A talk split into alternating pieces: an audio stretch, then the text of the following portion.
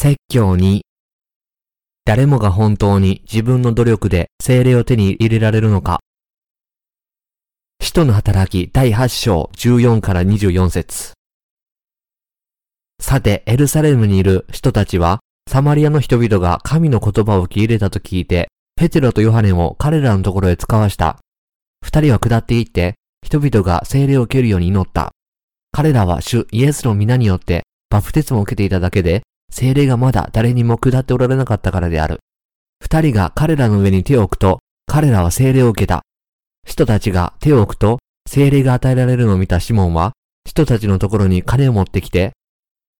私が手を置いた者が誰でも精霊を受けられるように、この権威を私にもください。と言った。ペテロは彼に向かって言った。あなたの金はあなたと共に滅びるがよい。あなたは金で神の賜物を手に入れようと思っているからです。あなたはこのことについては何の関係もないし、それに預かることもできません。あなたの心が神の前に正しくないからです。だからこの悪事を悔い改めて主に祈りなさい。あるいは心に抱いた思いが許されるかもしれません。あなたはまだ深い単純と不義の傷の中にいることが私にはよくわかっています。シモンは答えて言った。あなた方の言われたことが何も私に起こらないように私のために主に祈ってください。今日の聖句に基づいて人は自分の努力を通して精霊が宿ることができるのかどうかというメッセージを伝えたいと思います。初代教会の時代の人たちは神から力を受けて神によって様々な場所に使わされました。使徒の働きには、いくつかの超自然的な出来事があり、その一つは、使徒たちが信者の頭に手を置いた時の精霊の降臨です。使徒たちは、人々がイエスを信じていたにもかかわらず、精霊を受けていなかった者に両手を置いた時に、その人たちは精霊を受けました。それでは彼らは暗視を通してどのように精霊を受けたのでしょう。その時、神の御言葉はまだ記されており、神の御業はまだ完成していなかったので、神は使徒に神の使命を果たす特別な力をお与えになりました。神は人たちと共におられ、彼らを通して多くの奇跡と不思議を生じさせました。イエス・キリストが神の御子であり、救い主であると人々に信じさせるために、神が人間の目で見ることができる不思議や奇跡を行われた特別な時でした。イエス・キリストが神であり、神の御子であり、救い主でもあることを証明なさるために、神は人たちと共に精霊の働きを力強く示す必要がありました。初代教会の時代に精霊が不思議や奇跡を通して働かなかったなら、イエスが救い主であると誰も信じなかったでしょう。しかしながら今日、聖書は完成しているので、目に見える不思議や奇跡を通して精霊を受ける必要はありません。代わりに、うちに宿る精霊は、今や信仰にかかっています。言い換えれば、真理の福音を信じることにかかっているのです。神は見前で真理の福音への信仰を持つ者に、内に宿る精霊をお与えになります。内に宿る精霊は、イエスがこの世に来られ、バプテスマと血によって成就されたように、神の御言葉を信じる者にのみ起こります。今日多くの牧師は、奇跡の目に見える現象は、内に宿る精霊の印であると信者に教えています。そして彼らは、信者を同じように精霊を受けるように導きます。彼らは威厳で話すことは精霊の到来の印であるという偽りの教えを与えることによって、人々を欺きます。こうした牧師たちは、自分自身を偉大な不思議や奇跡を行う人であると考えており、感情を通して神を体験したい宗教的な共振者の注意を引きつけます。この共振は世界中のキリスト教徒に広まり、彼らの多くは自分たちの信仰に従い、超自然的な手段を通して悪霊を受けます。今でも宗教的な共振の影響を受けた人々は、暗視を通して他の人に精霊を受けるようにできると考えています。しかしながら、シモンのように惑わされたように、彼らは主要な説に現れる魔術師のようです。彼らは自己満足と肉の欲によっていますが、彼らのすべての行いは、人々の間で混乱を引き起こすだけです。このような誤った教えは、神の前に内に宿る精霊を受ける誠の方法から外れています。今日でさえ多くの偽預言者は精霊の働きをするふりをして、彼らの不法な宗教的実践を通して、サタンの働きをしています。真のキリスト教徒は神の御言葉に執着しなければなりません。それが内に宿る精霊を受ける唯一の方法である知識なのです。精霊の肉体的経験を重視する、いわゆるペンテコステ派は、不合理な信仰を捨て、神の御言葉に立ち返り、確実に内に宿る精霊へと導く真理を信じるべきです。シモンは当時、サマリアの有名な魔術師でした。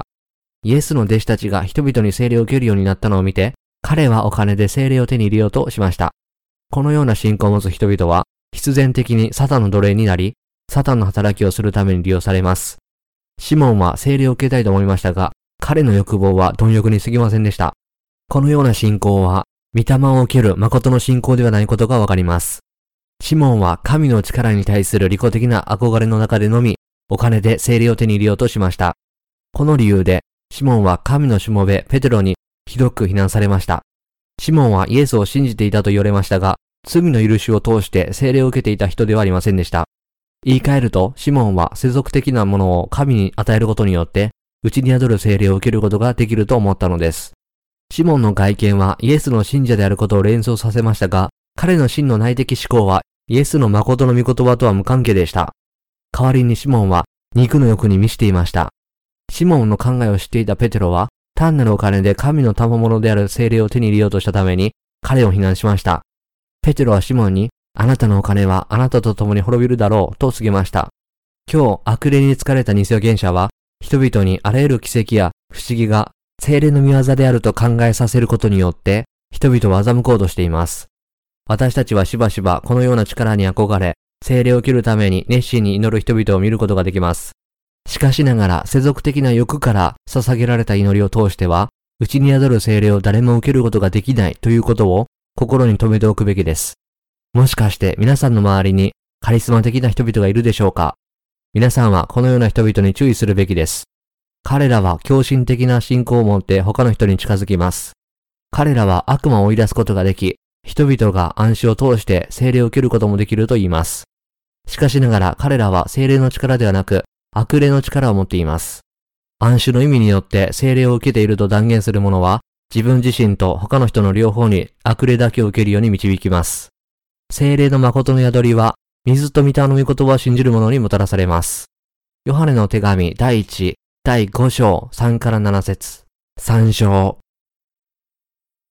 水と御霊の福音は聖書に明確に記されているにもかかわらず、多くの人は心に罪があるため、トランス状態になること、意見で話すこと、千里眼、悪魔を追い払うことなどの超自然的な力と経験を通して神に届こうとします。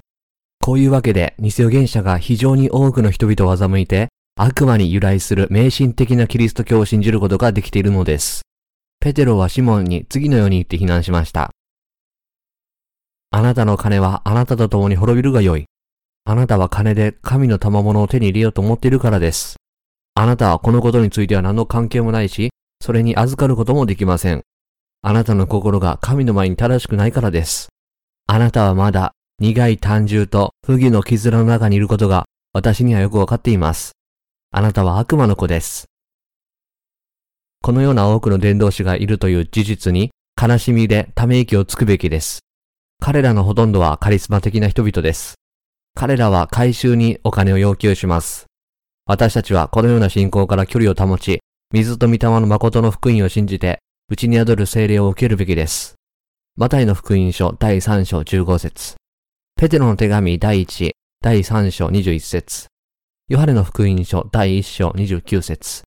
ヨハネの福音書第19章21から23節3章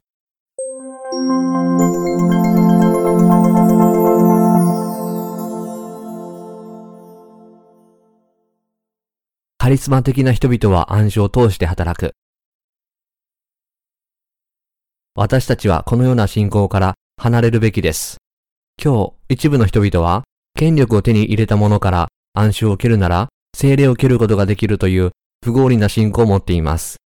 彼らは聖書が多くの人々が人たちから暗唱を経験した時に精霊を受けたと教えているので、自分たちもそうすることができると考えています。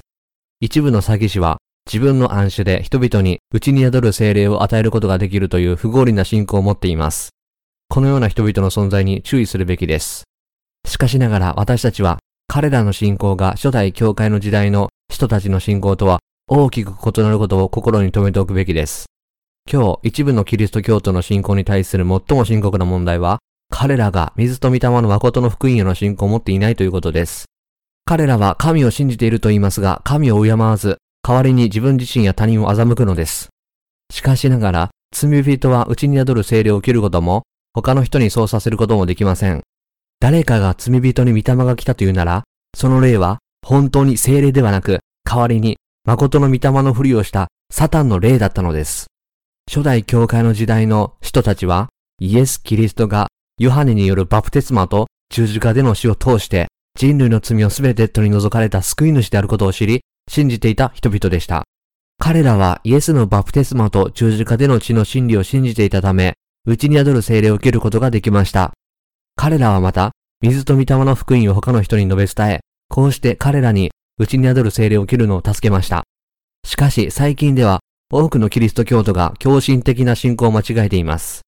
今日、罪人が別の罪深い牧師から暗示を通して精霊を切ることは本当に可能なのでしょうか？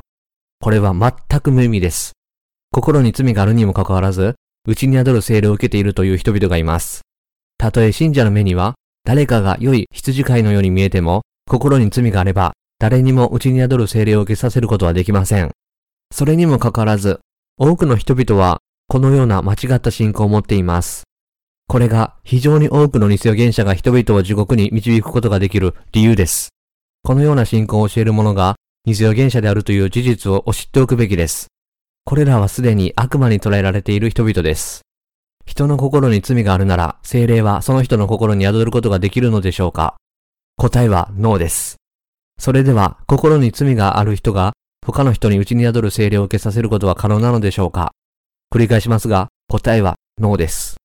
それでは、カリスマ的な人々は心に罪がありながら、今でも彼らがキリスト教に奇跡や不思議を起こすのは何が原因なのでしょう？悪霊がそうするのです。精霊は決して罪人の中に宿ることができません。精霊は水と御霊の福音への信仰を持つ者の中にしか宿りません。皆さんのところに来た霊は、精霊であると確信しておられますか？ヨハネの福音書第3章5節でイエスはおっしゃいました。誠に誠にあなたに告げます。人は水と御霊によって生まれなければ、神の国に入ることができません。そのように、内に宿る精霊は、水と御霊の誠の福音を信じることによってのみ得られます。今日、多くのキリスト教徒が犯す間違いは、罪深い牧師から暗唱を受けることによって、内に宿る精霊も受けることができると信じていることです。これは非常に大きな間違いです。今日、多くのキリスト教徒や牧師は、暗視を通して内に宿る精霊が彼らの上に望まれるという信仰と確信を持っています。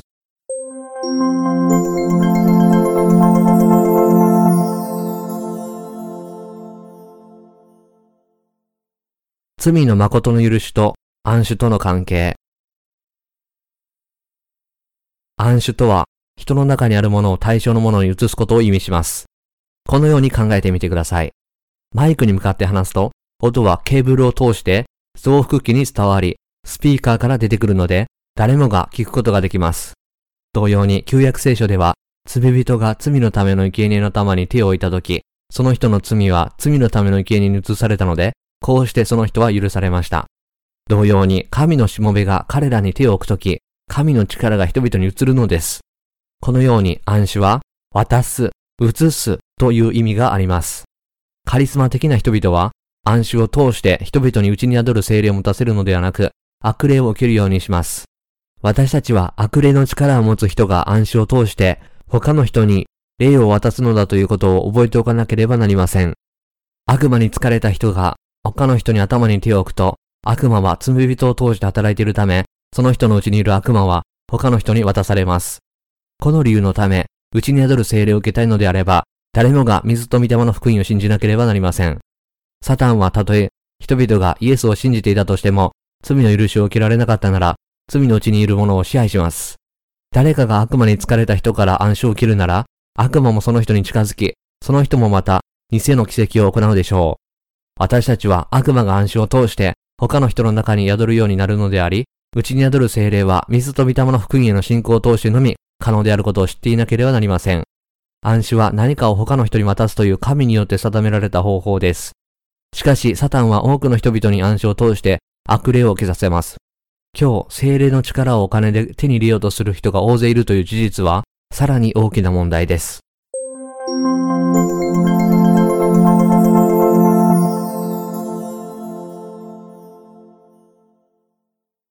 ほとんどのキリスト教徒は、内に宿る精霊の真理を誤解している。内に宿る精霊をどのように受けることができるのかと尋ねられると、多くの人が悔い改めの祈りや断食を通して、内に宿る精霊が可能であると答えます。これは本当のことではありません。皆さんが神に特別な祈りを捧げると、精霊が皆さんのところに来るのでしょうかいいえ、内に宿る精霊は、水と御霊の福音を信じる者の上に来られるのです。神は真理であられるため、内に宿る精霊を切るための立法を定められました。精霊は心に罪がある人の中に宿ることができるのでしょうか？答えは決してそうではありません。暗視を通して精霊を受けることはできません。誰かがリバイバル集会に出席し、精霊の力を受けるかもしれないと必死に神に祈っても、精霊がその人に望むことはありません。罪人は明らかに内に宿る精霊を受けることができません。罪人は水と御霊福音を信じて罪の許しを受けるときにのみ、内に宿る誠の精霊を賜物として受けることができるのです。水と御霊の福音を知らない者は誰でも、内に宿る精霊を受けることができません。今日、水と御霊の福音は世界中にキリスト教文献、教会の集会、インターネット、さらには電子書籍を通して急速に広まっています。従って誠の福音を広める者は誰でも、それを信じて内に宿る精霊を受けることができます。まだ内に宿る精霊を受けていないなら、そうするためには、水と御霊の福音を信じなければならないことを悟るべきです。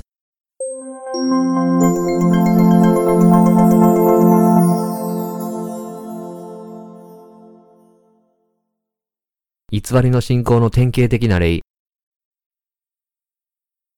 今日、偽りの霊を受けている人々の症状を調べると、悪魔の実際の存在がわかります。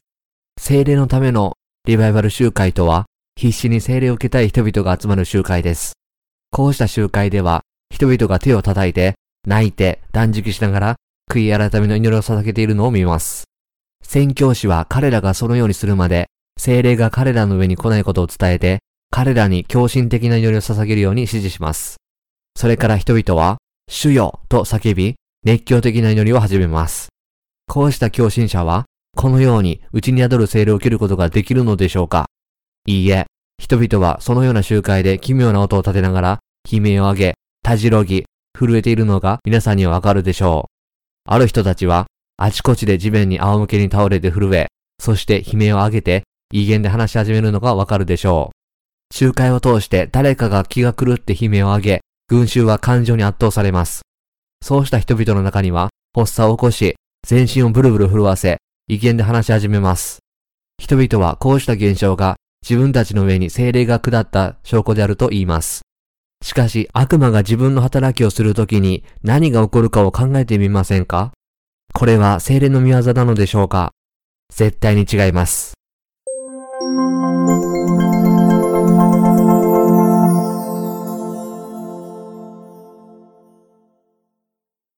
サタンは多くのキリスト教徒を欺く。今日、多くのキリスト教徒は、サタンが望んでいるような宗教的な生活を送っています。サタンは精霊を切るために、有力な牧師から暗視を受けなければならないと告げることによって、人々を欺きます。多くのキリスト教徒は、これを正式な教義と信じる傾向があります。サタンはまた、人々が熱狂的に祈ると、精霊を切るという考えを人々の頭に植え付けます。サタンはこのような信仰を持つ人々の数を2倍にし、3倍にしてきました。したがって多くの人は水と御霊の福音について知らず、学ぼうとさえしません。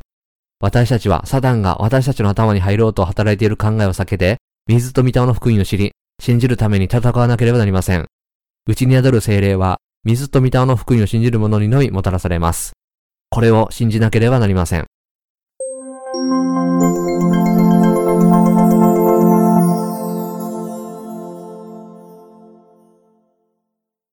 内に宿る精霊に関するキリスト教徒の誤解。まず第一にカリスマ的なキリスト教徒に対する多くの追随者の信仰には大きな誤解があります。彼らは心に罪を持って精霊を着ようとします。彼らは心に罪があるにもかかわらず、内に宿る精霊を切ることができると誤って信じています。しかしながら、水と御霊の福音への信仰を持たない人は、精霊の豊かさを受けることができません。第二に、人々の傲慢が内に宿る精霊を切ることを妨げると言われています。では、これは傲慢に振る舞わなければ、精霊を受けることができるということなのでしょうか？このように少しも傲慢ではない人がいるのでしょうか？神に許されない傲慢な人とは、神の御言葉に自分自身の考えを加える人のことです。多くの人々は、水と御霊の誠の福音を無視して、独自の方法で、内に宿る精霊を受けようとします。しかしながら、内に宿る精霊は、水と御霊の福音を信じる者にのみもたらされるのです。第3に、人が神の前で自分の罪をすべて率直に告白すると、内に宿る精霊がもたらされるのだと言われています。ですから彼らは精霊を受けたい時に罪を告白するように促されます。しかし人が自分の罪を告白するだけでは、内に宿る精霊はもたらされないことを覚えておかなければなりません。今日、ほとんどのキリスト教徒は、内に宿る精霊とその豊かさを熱心に求めていますが、まだ心に罪があるため、内に宿る精霊を受けることはできません。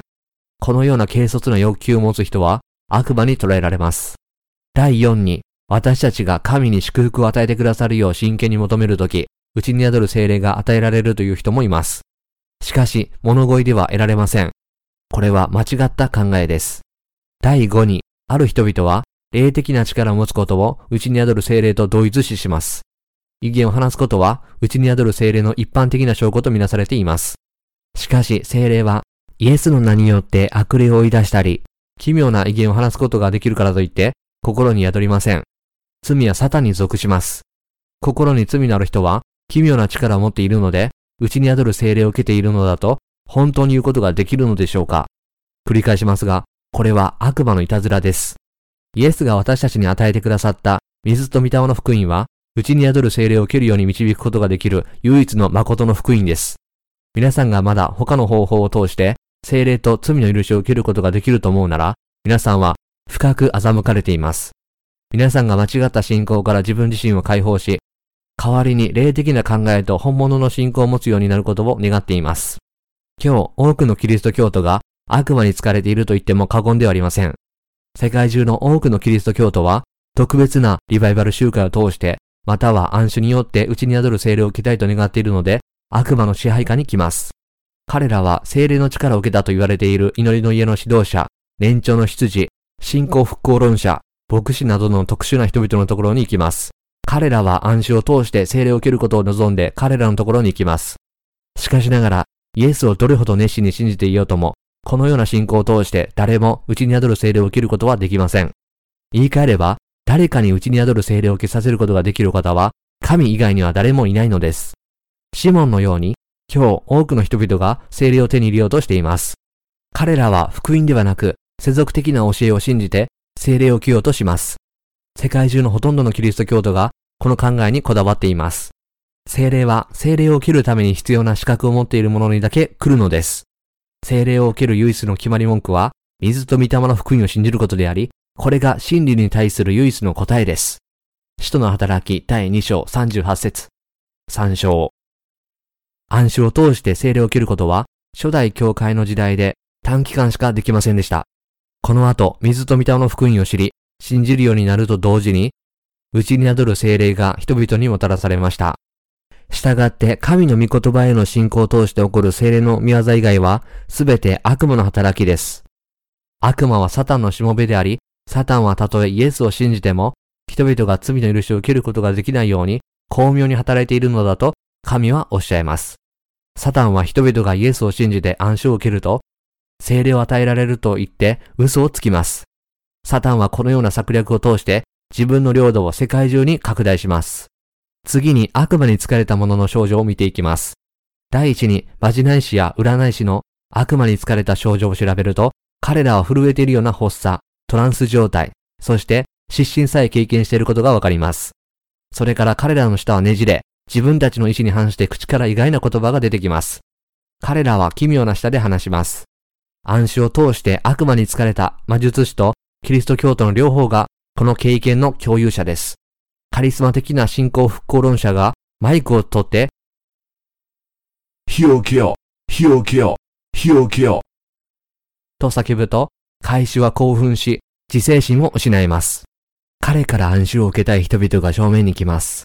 抑えきれない震えの発作を経験し、威厳で話します。こうした症状は精霊の見業をするふりをしている悪魔の働きです。あらゆる原始宗教のまじない師や占い師によって召喚される悪霊に疲れている人々は、暗視を通して悪魔に疲れたキリスト教徒と同じ症状を示します。しかしながら、この証拠にもかかわらず、人々はこれを誤解しています。こうしたキリスト教徒は、このような症状を経験した時に、精霊を受けていると思うため、深い混乱に陥ります。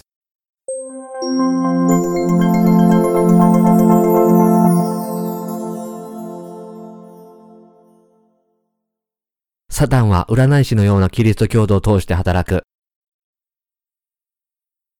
サタンは悪霊に疲れた人々が予言の祈りをすることを可能にします。彼らは次のように言って予言します。あなたは貴重な指導者になるであろう。数千頭の羊があなたの前で放牧するであろう。神は将来あなたを訓練し、あなたを貴重な指導者にするであろう。人々が自分たちに従い、生涯を通して悪魔のしもべとして生きるよう奨励するために、彼らは他の人に対して紛らわしい言葉を言います。あなたは神の貴重なしもべになるであろう。あなたは神の非常に威厳のあるしもべになるであろう。占い師はまた、他の人々の未来について予言します。あなたは将来、水に気をつけるべきです。あなたは多くのお金を稼ぐであろう。高貴な人が東から現れて、あなたを助けるであろう。こうしたことは彼らが言うことの実例です。悪魔に疲れた人に現れる最初の症状は、彼らが偽の予言をすることです。それから彼らは自分自身で理解することもできないことを威厳で話します。彼らは震えを経験し、人格障害の症状さえ示します。皆さんがまじない師や占い師にあったなら、彼らが健全な性格を持っていると断言できるでしょうか彼らはしばしば自分たちよりもずっと年上の人たちに対して無礼に話します。しかしながら、うちに宿る誠の精霊を持つ人々は、イエスがバプテスマと十字架での死を通して、世の罪をすべて清めたと告げている聖書の真理を信じることによって、聖霊を受けています。こうした人々はまた、他の人が水と御霊の福音を知り、信じるのを助け、罪の許しと内に宿る聖霊を切るのを助けます。彼ら自身が、基人の道に生きようとし、彼らの性格は他の人を神の祝福された信仰と神が望まれるような生活を送れるほど心地よく健全です。彼らの心が世に戻ろうとすると、神は彼らを清く保つために、時々彼らを非難なさいます。すべての罪の許しを受けている基人は、悪霊によって人格が破壊された人々と明らかに異なっています。罪の許しを受け、それによって内に宿る精霊を受けるなら、誠の人格が再び活気を帯びます。さらに偽人は不利な状況元にある他者、神の御言葉で本当に必要なものについて他者が救われるように祈ること、実際に彼らを助けるために自己犠牲を捧げることに深く気を使います。一方、悪魔に疲れた人の人格はひどく破壊されているのがわかります。サタンは彼らを支配し、サタンの意志に沿っと曲げます。なぜなら彼らは震えたり、威厳で話したりすることが精霊の賜物だと思っているからです。しかしながらこうした経験は間違いなく精霊の賜物ではありません。神の名によって予言をし、多くの不思議を行い、威厳で話すことができるなどの力を誇りに思っている牧師が非常に大勢います。しかし、彼らの心にまだ罪があるなら、彼らの力は悪魔に疲れているという事実の決定的な証拠です。従って彼らは、内に宿る精霊を他の人に与えることはできず、悪魔の霊を与えることしかできません。また、サタンは欺くため、彼らが行った奇跡は短時間でいとも簡単に消えます。精霊の見業と悪魔の働きとの間には明確な違いがあります。精霊の見業は、はじめは特別な経験や素晴らしい賜物をもたらさないかのように思えるかもしれませんが、時が経つにつれて、神の力は朝の昇る太陽のように常に偽人の心の中で成長します。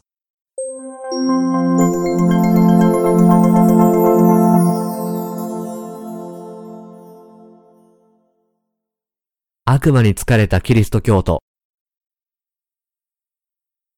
驚くことに、偽予言者から暗示を通して悪魔を受けたため、体と魂が台無しになっているイエスを信じる多くの信者を見ることができます。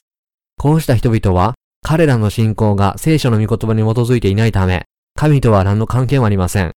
彼らは自分たちの働きが多くの人々をサタンのしもべにさせていることを知らずに力を尽くしています。なぜ彼らはキリスト教で力を発揮するために一生懸命働くのでしょう？彼らが自分のいわゆる力を使わなければ、そうした力がすぐに消えてしまうからです。そういうわけで彼らは非常に忙しくなるのです。彼らは絶えず祈り、イエスの名によって不思議と印を実践しなければなりません。私は福音を述べ伝えるという賜物を受け取っている。という人々は福音を述べ伝えなければなりません。そうしなければ、偽りの幸福はすぐに消えてしまいます。こうした人々が威厳で話したり、癒したり、予言したりする悪魔の賜物に忠実でない場合、言い換えれば、サタンの働きに忠実でない場合、サタンは特別な理由で彼らを病気にするかもしれません。それはまるで占い師やまじない師がサタンのしもべとしての役割を怠った時に長引く病気になるようなものです。こういうわけで彼らが力を使い果たした後、彼らが悲惨な状態に見捨てられないように、サタンから受け取った賜物を熱心に使わなければならないのです。私はかつてイエスを熱心に信じる人を知っていて、その人が神から多くの力を持っているように見えました。彼は人々に精霊の豊かさを受けるように励まし、暗視を通して悪魔を追い出すこと、威厳で話すことや癒しなどの不思議を行うリバイバル集会へと導きました。その人は不思議の働きを通して戦望と尊敬の対象になりました。何千人もの信者が彼に従いました。しかしながらすぐに彼は、イエス・キリストは失敗者です。彼は神の御子ではありません。と言って、イエスを否定し始めました。彼はイエス・キリストを呪い、自分が神であるとさえ主張しました。彼はついに自分の心と多くのキリスト教徒の心の中にいるイエス・キリストを殺したのです。このような人々はサタンが彼らの案内役であるため、水と御霊の福音を拒否します。彼らは人たちと同じ力を持っている自分の能力を見て、人々を他の威厳で話させるようにし、暗視を通して悪魔を追い出すという幻想を抱いているので、最初から間違った信仰を持つようになります。彼らは内に宿る精霊が自分たちの上に来たと固い信仰を持っています。彼らは悔い改めの祈りを捧げることによって、精霊を受けることが可能であると考えて、精霊を受ける方法について人々に教えます。しかしながら、こうした精霊を受ける方法は、神の御言葉に基づいていません。それにもかかわらず、彼らはイエスを信じる人が威厳で語り、予言するならば、それがその人のところに精霊が来ている証拠だと言います。多くの人々は、内に宿る精霊を本当に理解していないので、日予言者の教えを学び、それに従うことによって、精霊を受けることもできると信じています。これがサタンがキリスト教徒を悪魔の霊で満たし、こうした人々を支配することができた方法です。こうした方法はすべて、サタンの罠です。偽予言者の教えを通して多くの人々が悪魔に疲れています。普通の信者は謙虚な宗教生活を送っていますが、悪霊に疲れた人々は悪霊の力を使い、表面上は熱心な宗教生活を送っています。彼らが示す能力とは何でしょう？彼らは癒しの能力を持ち、意見で話すことができ、暗視を通して悪魔に疲れるように導きます。暗視とは何かを他の人に渡す方法であり、悪魔の王国はこの手段によって大いに拡大されたことを知っておくべきです。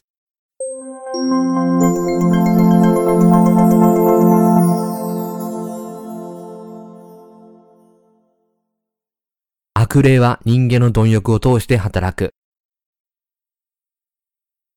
サタンは今日の聖句に登場するシモンのような人々のうちに働いています。こうした人々は水と御霊の福音への信仰に関係なく、暗視を通して精霊を受けることができると言っています。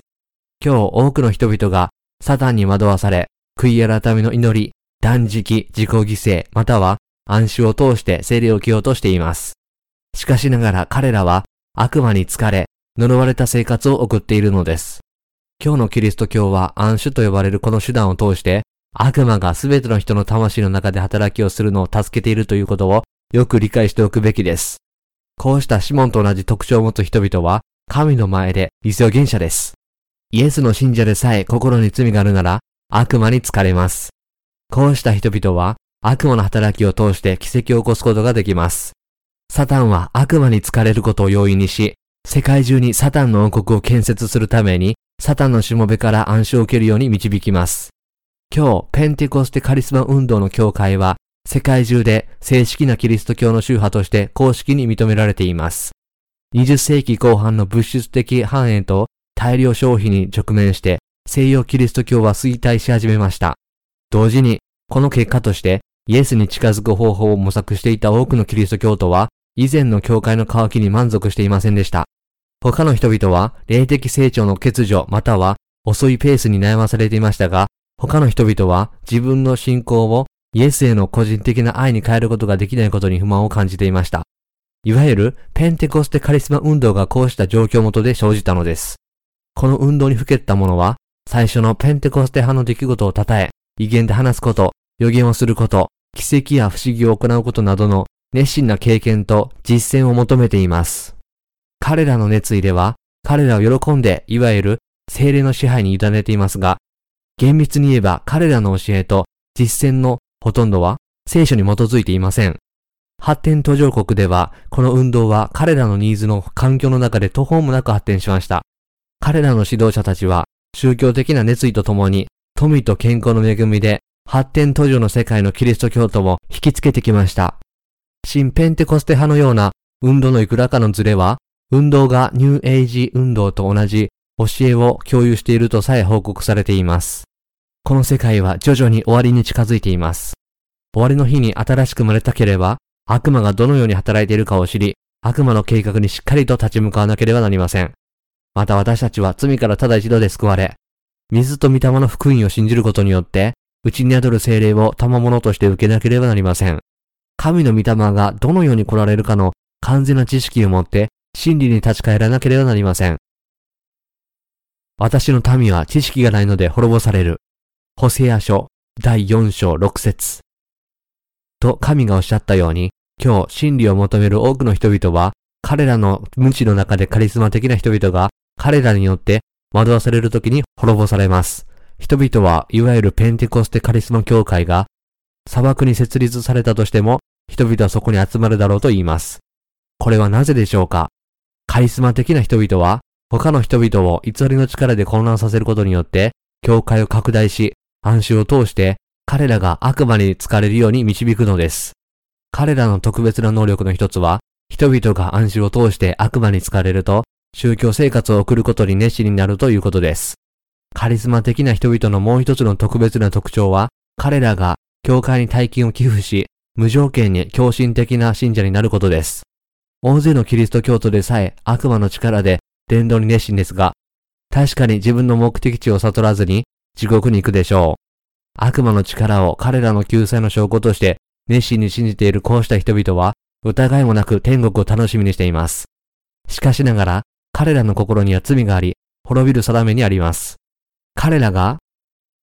あなたは神を信じているのに心に罪がありますか？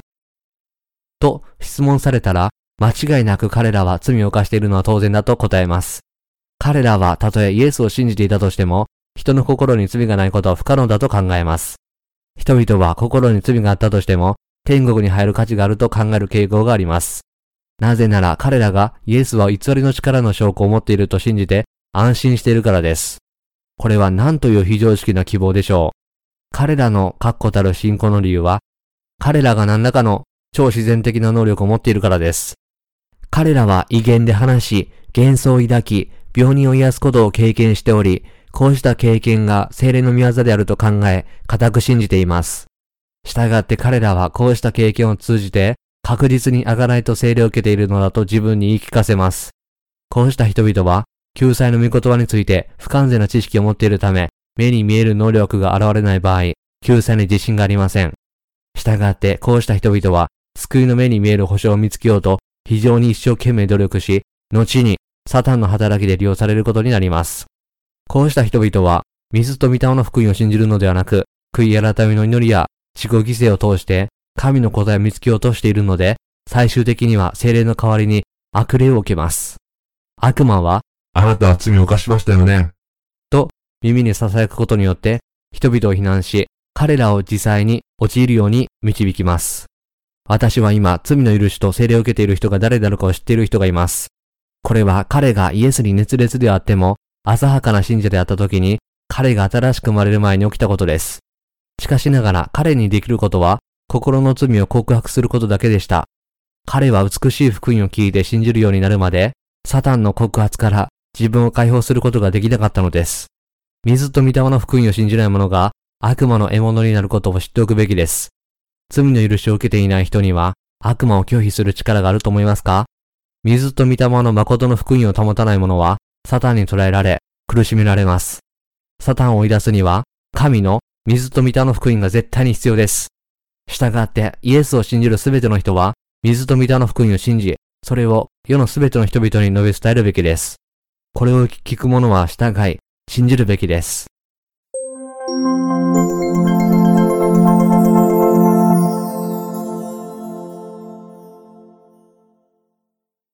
不法の秘密はすでに世で働いている。現在、全世界が悪魔の活動で覆われています。人々に精霊を受けるように導く福音を述べ伝えたいなら、内に宿る精霊について深い誤解を取り除かなければなりません。まず第一に、精霊が暗視を通してくるというのは嘘であるということを明確にしなければなりません。暗視を受けた後、他の意見で話し、悔い改めと断食を通して何らかの熱を感じ、イエスから直接メッセージを聞くなどの経験が悪魔の働きであることをはっきりと明かしするべきです。水と御霊の福音への信仰を通してのみ、人々は悪魔の策略から救われることができます。信仰によってのみ、水と御霊の福音を通して、罪から救われることができるのです。嘘つきの父である悪魔を、水と御霊の福音で打ち負かさなければなりません。サタンは世界中のすべての人々を実際の束縛で結びつけているので、誤った経験や感情がサタンの策略であることを認識させることによって、こうした人々を真理に立ち返らせなければなりません。最近お金で精霊を手に入れようとしたサマリア人、シモンのような人々が教会で仕事をしています。彼らは盲人を手引きする盲人です。水と御霊の福音を知らず心に罪があるので、人々は完全な救済への道を示すことができません。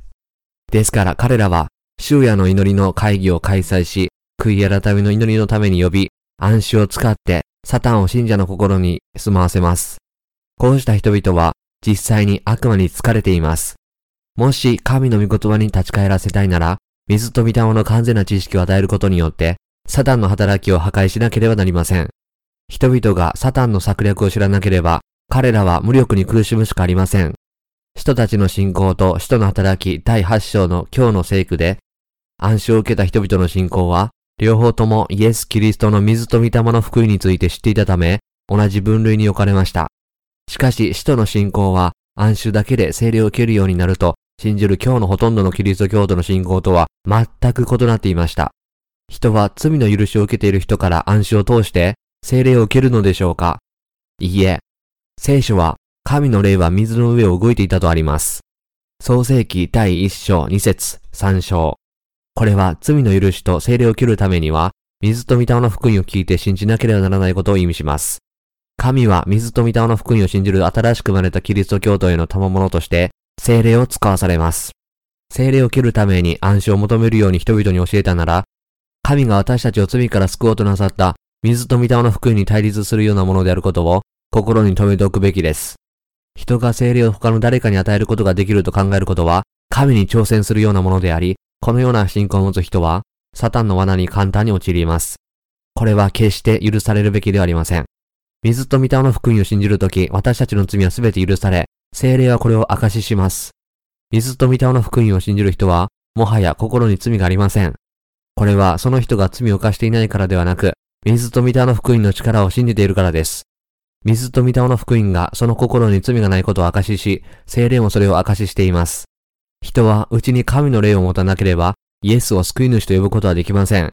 悪魔に疲れた人々は、水と御霊の福音について知らず、それを議論の対象にすることすらしません。